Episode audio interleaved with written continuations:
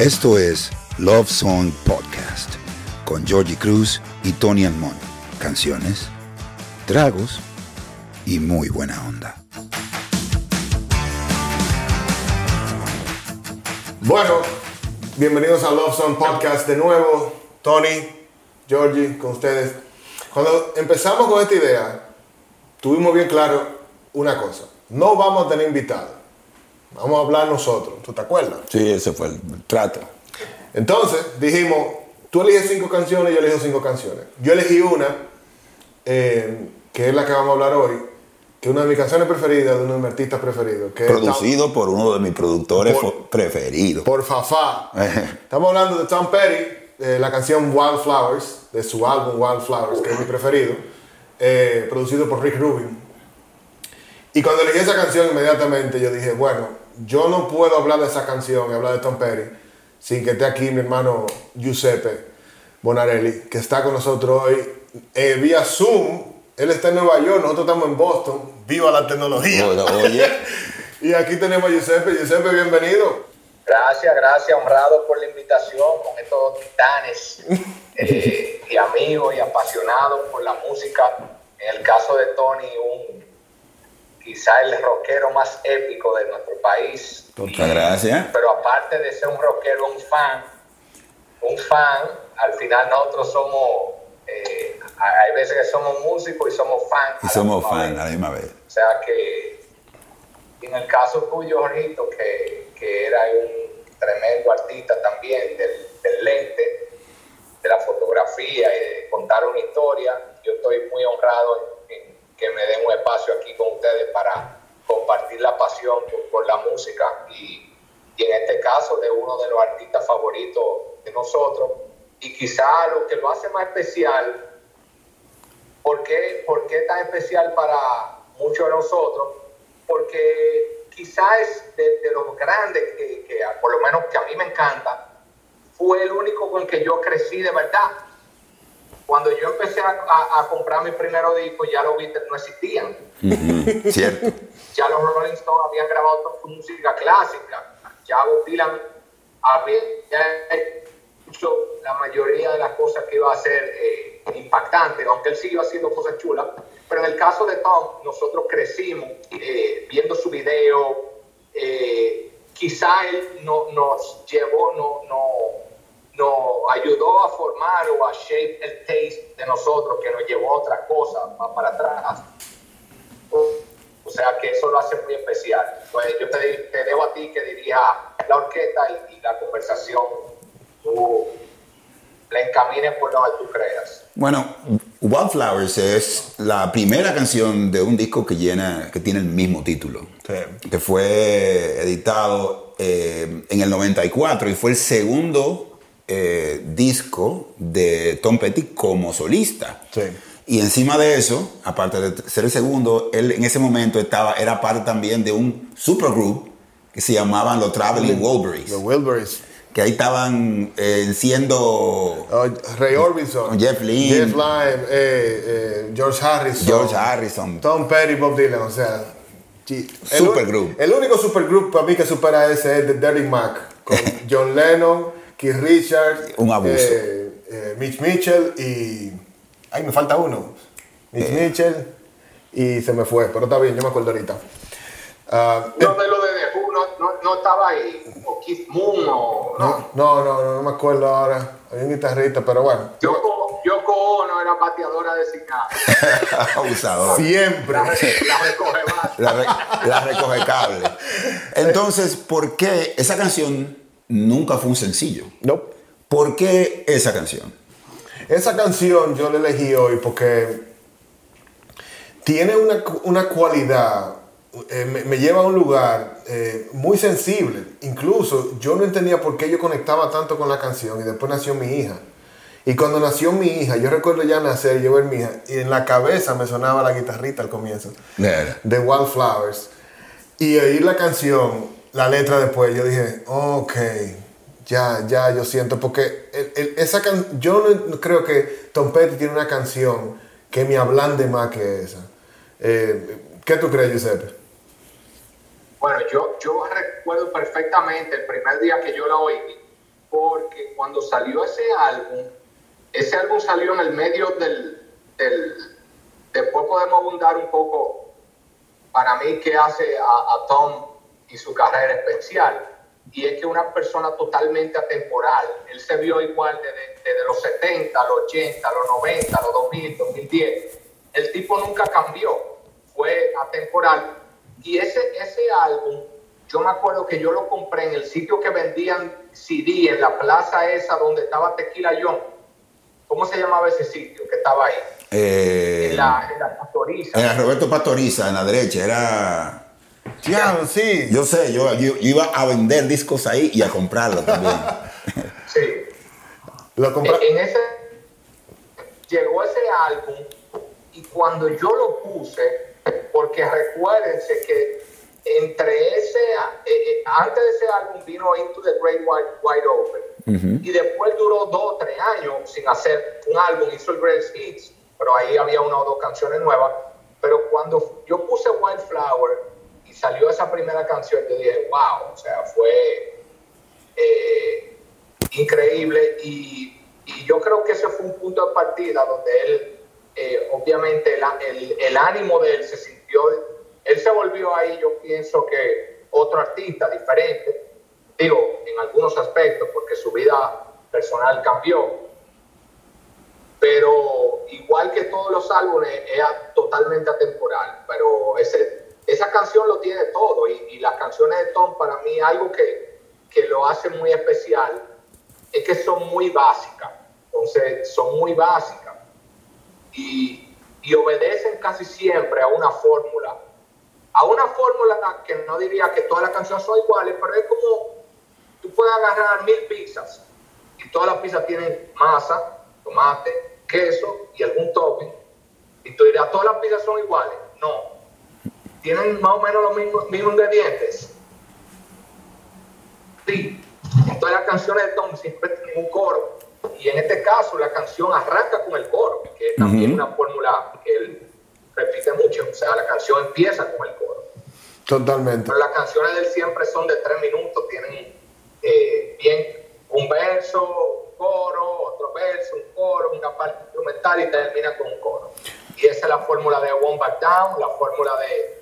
Eh, pero siempre un coro distinto, un verso diferente, eh, una musicalidad diferente y, son muy fáciles de, de digerir. Los mensajes son muy puntuales. Sí, sí, sí. Él, a mí me gusta, yo siempre me he referido a él a la, lo difícil de la simpleza de Tom Petty. Porque tú lo oyes sencillo, pero tú dices, pero es que está brillante, está perfecto. Está súper bien, o sea, y conecta con todo el mundo. Hay, hay, un tema, hay un tema en particular con eso, y es que lo que mencionaba al principio, que el, productor es Rick Rubin, que en ese momento había, había producido, estaba produciendo en medio del grunge, y había producido a Metallica, a LL Cool J, Slayer, Slayer eh, tuvo un lío con los Black Crowes, pero Black, sí, no estaba bien eso. No sé si se acuerdan. Entonces, la capacidad que Rick Rubin tiene de eh, mantener, mantener la esencia del grupo y ponerlo y, y, masificarlo en términos de sonido, es una, también es, se pone de evidencia en este disco, porque no es que lo saca de ahí, como dice Giuseppe, entiende lo que él, eh, Tom Petty es como artista, aunque uno a veces eh, se da el caso de que los solistas, cuando salen de la banda que, que, los dio a conocer, cambian o suenan diferentes. El mismo pasa con Chris Cornell, con, con, muchísima, con muchísima gente, porque obviamente fuera del ambiente de su banda, tienen otras cosas que decir. El caso de Tom Petty es, es bastante particular porque eh, la música con los, con los, con los, Heartbreakers. con los Heartbreakers y lo que él hace no es, no es tan distinto. Lo de él es más, más personal, pero no es tan distinto. Tiene casi la misma sonoridad. Claro que sí. Y, y, a, lo, a, lo, que dijo Giuseppe ahorita, sea temporal, él saca este álbum en el 94. En medio del grunge, Nirvana. O sea, estamos hablando que de los últimos conciertos de Guns N' Roses en esa época, ya Axel no salía con el spandex, comenzó a salir con jean y, los plated shirts, claro. y hey, grunge, hágame coro, tú sabes. Claro. Y este tigre dijo, yo voy a hacer un disco solito, y este va a ser que el nombre del álbum, esta va a ser la canción de esto, que es un testamento a quien siempre Tom Petty fue. Em, esta canción tiene algo muy particular para mí también, porque así como la simpleza que tiene, tiene una, hay como una dulzura que tiene. Eh, a los que no saben, Giuseppe eh, es un increíble guitarrista. Nosotros lo admiramos muchísimo por eso. Busquen los Blue Sónicos en, Spotify. Eh, la última canción, Yo Sospecho, está de yo todo, sospecho. de todo, de todo. Yo le, yo le escribí de una vez de que claro, no, yo, no, yo, también se lo di. Entonces, desde el punto de vista de, la guitarra, de la melodía, Giuseppe, ¿qué te parece la canción? Porque a mí me, es, que, es como que me añoña No, la y otro dato importante que hay que tomar en cuenta en lo que es la producción también. Es la primera canción y te encuentras con una canción con una acústica. Si eso es lo que tú te encuentras en una... Eso, eso tiene que tener un... eso está a propósito ahí. Sí, sí, sí. Bueno, eh, como dijimos, él, él nunca, pienso que, volviendo al tema de la temporalidad y del... Y de vamos a decir, su integridad artística, el tipo arranca con el title track, con guitarra acústica, que sería todo lo opuesto todo lo opuesto, cualquier artista que quiere pegar un disco. Y más como solista. Él, fácil debió haber arrancado con You Wreck Me o cualquiera de esas, eh, pero no, él, él arrancó con esa canción que para mí tiene un mensaje súper bonito y como que hace, como que destaca el uniqueness que tiene cada uno de nosotros. You belong among the wildflowers, o sea, eh, tiene un mensaje chulísimo, un sonido increíble. Eh, en la parte instrumental tiene una nostalgia con el pianito. Eh, y la verdad que no solo lo que dices en la canción, sino cómo te hace sentir cuando tú la estás oyendo, que es parte también de lo que para mí hace especial la música de él. O sea, yo yo viendo para atrás, cuando, cuando tú, y, volviendo a lo que tú decías, el tipo en el medio del grunge, eh, eh, sacando lo mismo que él hace, cuando nos ponemos a ver los primeros videos de MTV de él, y tú miras para atrás, y tú miras a Mike Campbell y a Tom Petty haciendo un video con Gretsch, con guitarra que, que en esa época estaban totalmente out of fashion. Claro o sea, en los 80 la gente era con guitarra puyúa, con colores rosados. Claro. Y esto estuvo haciendo videos con su guitarra Gretsch. y nosotros, yo no sabía lo que era en ese momento, pero yo sí sé como los varas que se veía y cómo todavía yo lo veo para atrás sigue viéndose No, te lo, te lo creo. Te lo creo porque cuando nosotros en el 89 eh, ganamos un concurso que fue lo que comenzó nuestra carrera, que es la, las Olimpiadas, uno de los premios eran instrumentos. Y a nosotros nos dieron una, especie de jazz bass negro básico con un pick-up. Y, y mentira, a nosotros nos dieron un Yamaha rojo de esos Puyú. Y nosotros lo cambiamos por un, por un, por un Fender porque la persona no le gustaba esa onda de Fender, que yo que lo quería era el Puyú de nosotros. Y nosotros Y Tomás lo tiene, y lo tiene como si fuera super vintage. Nosotros atracamos porque era, era, la onda eran esos, esos instrumentos así, flashy, colores rojos. Entonces nosotros agarramos el tigre, loco, ¿tú quieres esto? Claro, te lo cambio, porque estaba, estaba de moda. Estaba de moda. Eh, ¿tú te acuerdas, ¿tú te acuerdas tu primera interacción con Tom Petty? Cuando, la primera que lo escuchaste, eso, cuéntame de eso. Yo creo que eso fueron, e, ese heavy rotation del video de You Got Love, como en el 83. Tú dices, bueno, yo tenía 10 años, menos 10 años. ¿Por qué a mí me gustaba? Yo no sé. Pero bueno, uno de los, yo diría que si nosotros rompemos, ¿por qué, por qué me gusta tanto Tom? Si tú te pones a ver las canciones que son himnos o sea, él, la cantidad de himnos que él tiene son, son muchos. Número dos, la temática que él toca. O sea, Tom Petty habla como para los underdogs. Para la gente que no era... Yo nunca era un tipo ni, ni jugaba deporte bien, ni tenía cuadritos, ni sino simplemente tú, miras las canciones de y oye la letra, y tú estás viendo a alguien, le está cantando a alguien que no es nada especial, que no es el líder de su, ni es un quarterback del equipo, ni nada, él le está hablando a la gente normal, que está struggling como en buscar un espacio en el mundo. Eh, eh, y, yo creo que eh, a veces los músicos buscamos ese paso, o sea, nosotros, yo no, no, no sabía jugar deporte bien, no era eh, era tímido con la muchacha, que sé yo qué, y esas canciones de él como que le hablan mucho a, la persona como que no, no están en el forefront. Eh, número uno, te dije los himnos que tiene, son muchísimos, pero podemos durar dos horas hablando de eso. Número dos, la temática de las canciones, la simpleza con que él habla y cómo él toca a esa persona veraje, que no es nada especial, que son la mayoría. Que son la mayoría. Son la mayoría. Número tres, eh, su voz. O sea, eh, Tom Petty no le gustará a todo el mundo, pero al que le gusta a Tom Petty, le gusta, mucho. sí, totalmente. Entonces, yo creo que de eso se trata. Yo no creo que sea eh, una voz que es fácil para la mayoría. Para mí sí, pues ya mi oído quizá estamos un poco entrenados o, o, se entrenó con eso y, y es me, abrió el camino para que me gustara Bob Dylan, para que me gustaran los Grateful Dead, para que me, gustaran The Birds y otras cosas que quizá eh, la voz de él me facilitó el camino. O sea, dijimos los himnos, la temática, la voz, después los videos. Los videos, el gancho, el gancho de él, eh, oh, oh. con que no, no amarró a todito. Free Falling, ¿tú te acuerdas? Free Falling lo ponían cada tres minutos. Claro.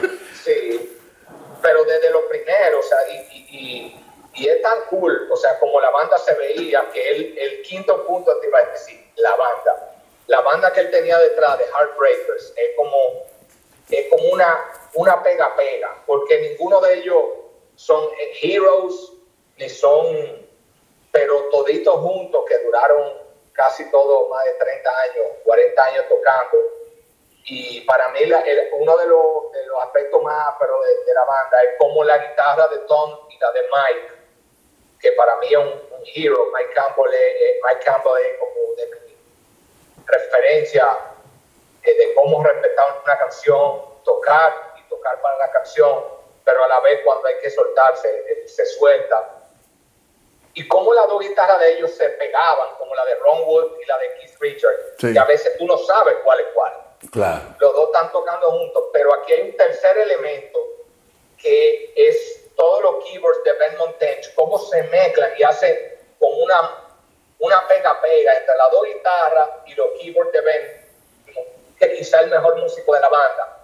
Eh, ese quinto elemento que es la banda, yo no sé cuál de todos los elementos va primero, pero yo diría que, que ahí hay, y después él, o sea, su figura, cómo él se ve, cómo él habla, lo simple que es. O sea, puede ser como el tío más pero que tiene una persona, debería ser un tío ápero. Sí, sí, tío, tío Tom, tío Tom. Que no pierde, que tú no lo ves como que pierde, como que pierde su, siempre está, está como cool, como relajado, laid back, es un tipo que nunca, el, el stardom de hecho, yo leyendo una entrevista, él todos los años se iba de que dos meses o un mes y pico para Florida, sin servicio, sin trabajadoras, sin nada de esa vaina, como buscando mantenerse en, touch con lo que es la vida normal. Y quizá eso lo, ese ground to earth que él tenía lo hizo mantenerse hasta el último día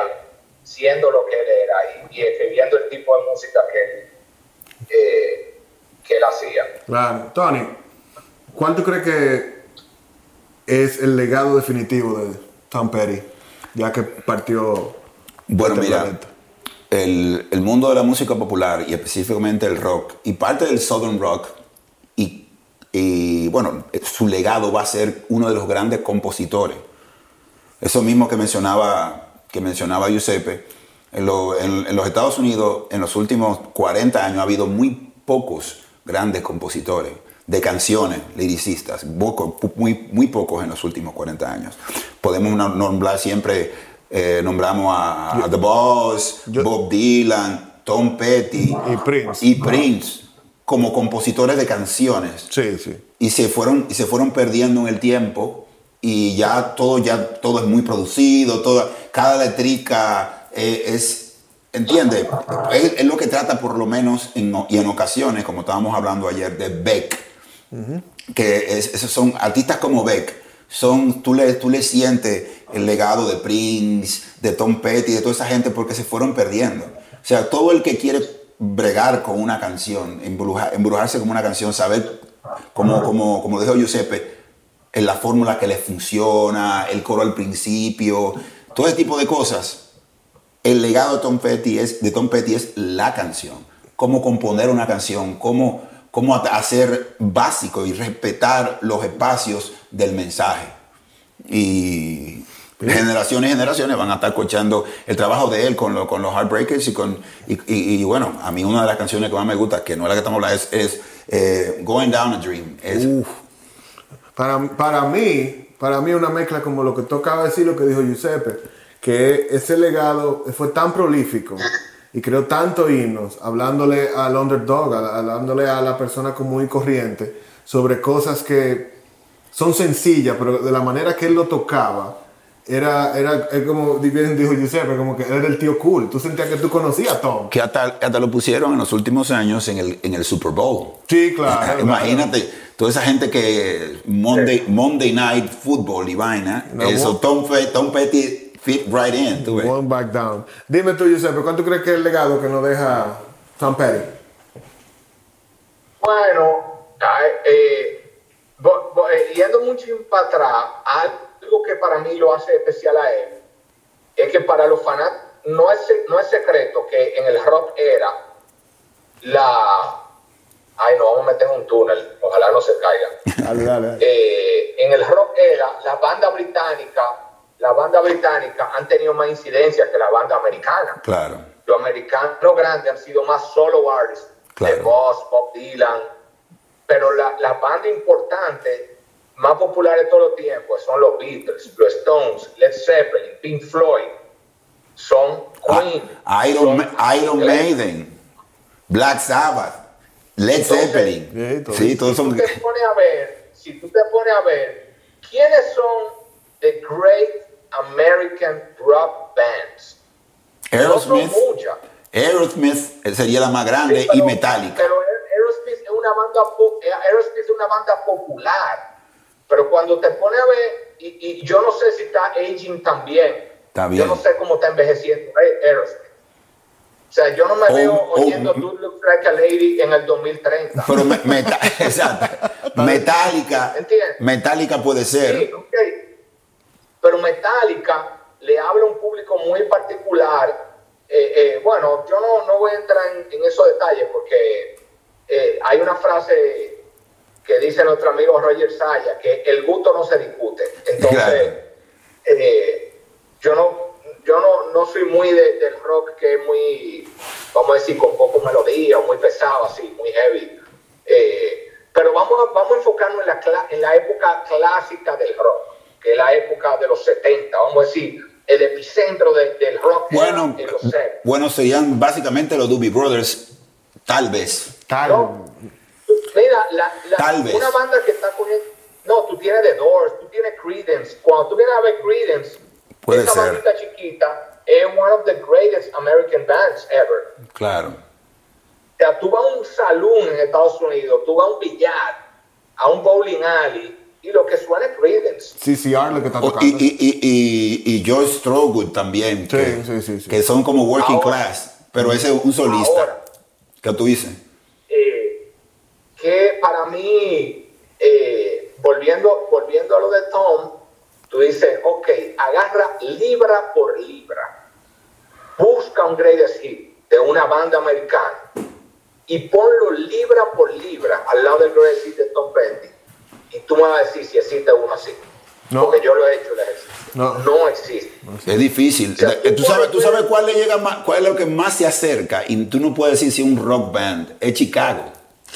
Exacto, pero Chicago, Chicago es su propia vaina. Exacto. no, no, eso, eso es.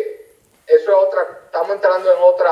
Este, este, es otra área, porque, porque, ellos eran como los Dubis, ellos también eran bien jazzy en momentos. Dime, dime, si yo te pregunto, dime ocho canciones durísimas que tú te acuerdas y te sabes la letra de Chicago, tú no le vas a llegar. No, no. Pero de Tom Petty le vamos a, llegar, vamos a decir 15.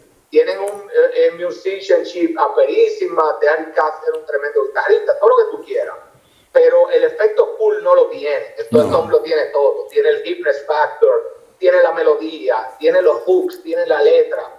Entonces, ¿qué no era Tom? Te puedo decir que él no era. Él no era un álbum artist. Mm. Él no era un tipo donde su legado van a ser grandes álbumes, van a ser grandes canciones. canciones. Muy bien. Es lo que te dije, la, idea de escribir canciones. Para tú, para tú juzgar a Pink Floyd o disfrutarlo, tú necesitas 40 minutos. Claro. Para disfrutar el concepto completo. tú necesitas dos minutos y medio o tres y ya tú tuviste ahí el mensaje. Entonces, ¿qué, ¿qué, pasa? Eso hace que si, si tú pones el gran álbum de Tom Petty, el Red Seeds, ese es su álbum ese, es su legado. Entonces, si tú agarras, para ser honesto, él no tiene un álbum casi para meterlo entre los grandes, entre los grandes álbumes de todos los tiempos. Pero si tú agarras el Greatest Hit de Tom Petty, como agarras el de Creedence Clearwater, y se llevan a cualquier álbum que tú quieras, porque canción por canción, tú tienes una canción de cinco estrellas, all across el disco completo. Y, y me pasó eh, recientemente yo estaba en Florida y como que la, la, música de él suena como más, pero en Florida. Y tú estás manejando en la calle, como que tú sientes, o en Los Ángeles. Y, y yo puse el Greatest Hit entero. Y, me, y cuando pasaba una canción era como un pecozón tras otro, pero venía otra, pa, pa, pa. Y, y, y es difícil conseguir eso de cualquier otro artista. Volviendo al artista grande americano, de Boss, pero Bruce Springsteen y, y Street Band no se siente como una banda tanto como Tom Petty and the Heartbreakers. Para que sepa. Porque él siempre, aunque, aunque la banda se llama como él, él no quería ser un solista, él quería estar en una, en una banda. Y yo creo que ellos lo lograron. Eh, y, o sea, The Heartbreakers suena como una banda de rock inglesa, nada más con que tiene su country rock influence y todo el sabor de, de la música gringa, que era lo que los ingleses estaban buscando. Pero ellos son de real deal, o sea, son americanos. Bueno, eh, nosotros eh, los tres tenemos esa afinidad, ese cariño y respeto por Tom Petty. Y tener esta discusión eh, fácil que tú llegas a, Santo Domingo manejando de Nueva York ahora nosotros hablando de Tom Petty. Porque hay demasiado que, que explorar, demasiado que aprender. Y muy bien como tú dices, el eh, y, a, lo que nos están viendo ahora, el que quiera meterse a Tom Petty, usted busca el álbum eh, The Greatest Hits. Yo tengo muchísimo vinilo y yo tengo todos los álbumes de él, pero compré el Greatest Hits. Porque es que, como, como bien dice Giuseppe, una tras otra un éxito tras éxito. Así que, nada, hoy estuvimos muy felices de tener a nuestro hermano aquí, Giuseppe. Eh, usted lo puede encontrar en el catador eh, también, en, su, o en su proyecto Los Blusónicos. porque el tipo canta también. Y, lindo que canta. Ah, tiene una vocecita chula. Sí. Tiene una vocecita chula. Yo lo oigo y yo digo, mira, yo lo conozco a ese.